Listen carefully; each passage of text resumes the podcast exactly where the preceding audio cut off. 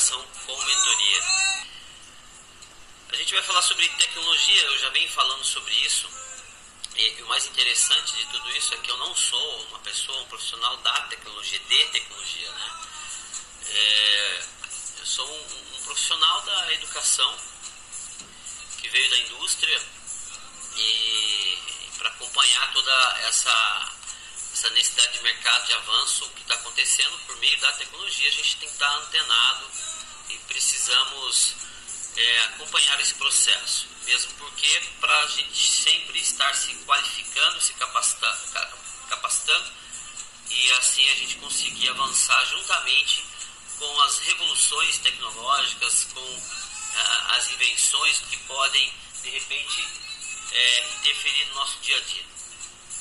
Então, o que eu vou trazer aqui para vocês como uma fonte de, de conhecimento que está acontecendo. Né? Eu falo de educação, eu falo de tecnologia, eu falo da, de, do que isso tudo envolve no nosso meio.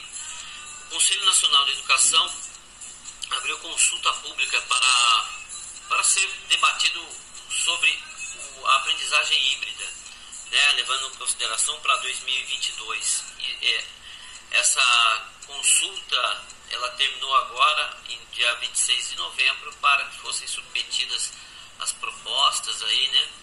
é, é, as ideias de como a gente teria que é, avançar nesse processo de melhoria acompanhando tecnologia que está inserida na nossa vida e na educação.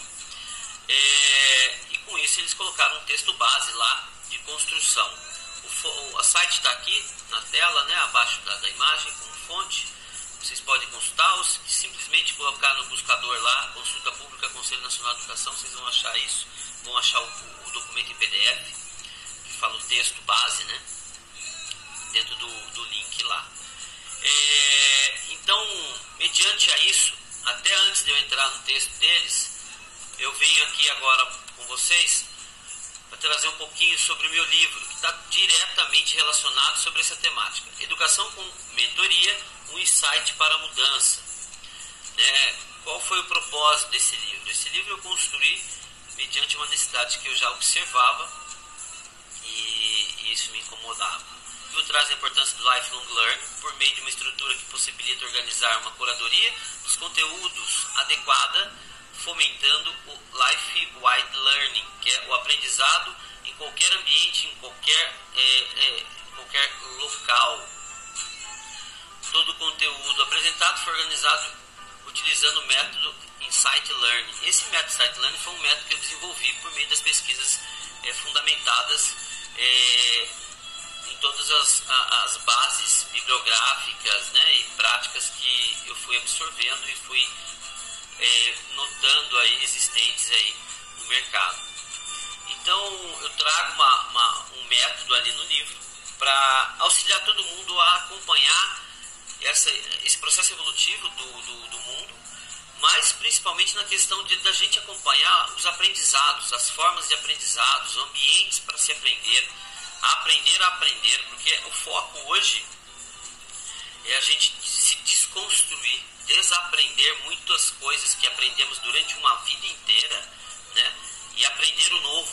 Então a gente tem que desaprender aprender a aprender. Por que a aprender? Porque a gente não só aprende, a gente tem que colocar isso logo em prática. Então isso tem muito, está muito relacionado com lifelong learning e a gente precisa evoluir nesse processo. Dentro do sumário desse livro, só para vocês terem uma ideia, que eu coloco aqui, é, eu falo ali sobre demanda industrial, revoluções industriais, por que educação com mentoria, que eu falo muito na questão do professor, o papel do novo professor, né, daqui para frente, como ele tem que ser. Daí eu já entro na questão do hábito, do desconforto para você buscar mudança sempre vem aquela pergunta, ah, mas como eu faço para começar? Eu coloco uma, uma sugestão de como fazer para começar e eu entro com a explicativa do meu método, que todo mundo pode fazer, independente da área de, de, de atuação, independente do grau, do grau de instrução, a gente consegue fazer isso de uma forma mais tranquila. Futuramente eu terei um curso, estarei disponibilizando para vocês em cima do método, para facilitar e será pelas plataformas digitais. Então, voltando para a temática principal aqui, eu tenho aqui o Ministério da Educação, Conselho Nacional da Educação, diretrizes gerais sobre aprendizagem híbrida.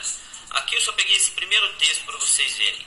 Um dos desafios atuais do Conselho Nacional de Educação é discutir a aprendizagem híbrida, na busca de novo caminho para a reorganização das dinâmicas de ensino e aprendizagem na educação brasileira, integrando processos acadêmicos diferenciados, professores, estudantes e famílias em tempos e espaços modificados, desiguais e variados, sempre que o interesse de processo aprendizagem assim o recomendar.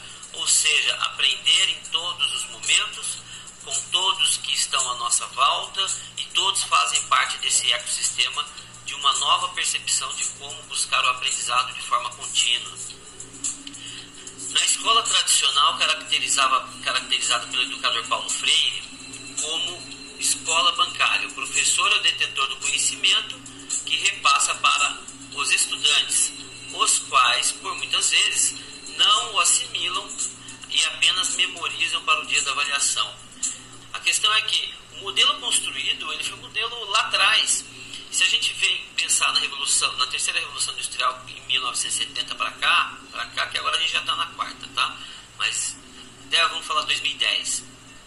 Gente teve esse tempo todo a educação for, a educação formal, a educação que a gente conhece, a escola, ela foi construída em cima de um processo visualizando a indústria, né?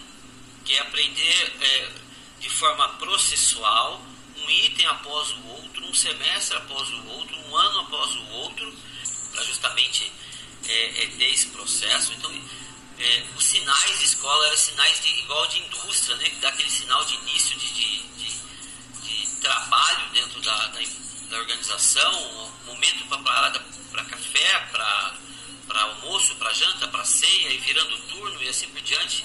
É, fim, final de turno toca sirene e na escola não era diferente, né? Sirene para entrada, sirene para intervalo, sirene para é, troca de professor de disciplina, troca para saída de, de término de aula. Então, se a gente for ver, era muito parecido com o modelo industrial. Só que isso mudou, a tecnologia veio, abarcou, a, os processos estão sendo automatizados cada vez mais, nós estamos na era da conectividade e o conhecimento está em todos os lugares e de várias formas. Uh, o que eu trago muito, o que eu penso muito é que o papel do professor ele é um papel de mentor. O professor ele tem que dar mentoria, ele tem que auxiliar no processo de curadoria do aluno, de informações, de como ele vai buscar, de como ele fundamentar, de como aquilo fazer parte da vida dele, gerar valor no seu crescimento e desenvolvimento profissional. É, é, uma, é uma outra forma e não nessa forma como cabia, que não está cabendo mais.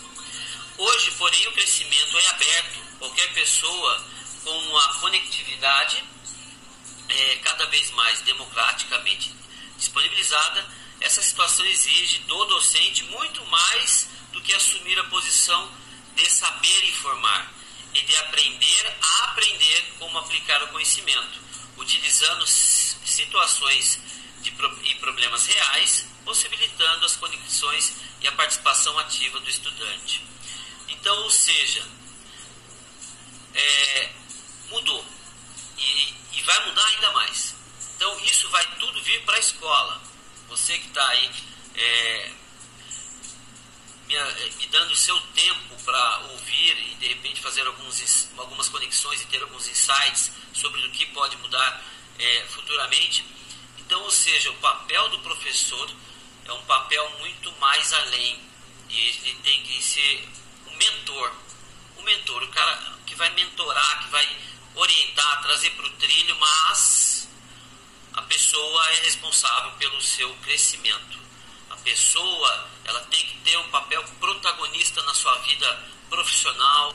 Então, ou seja, vamos mudar um pouco isso, mas agora de uma forma bem mais ampla, não de uma forma bem tímida como vinha, vinha acontecendo.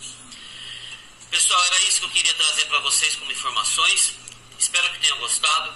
Compartilhe esse vídeo com seus amigos, com pessoas que você veja que faça sentido. Meu Instagram é arroba Nedes Oliveira, meu LinkedIn Nedes Oliveira. Muito obrigado por sua participação. Forte abraço.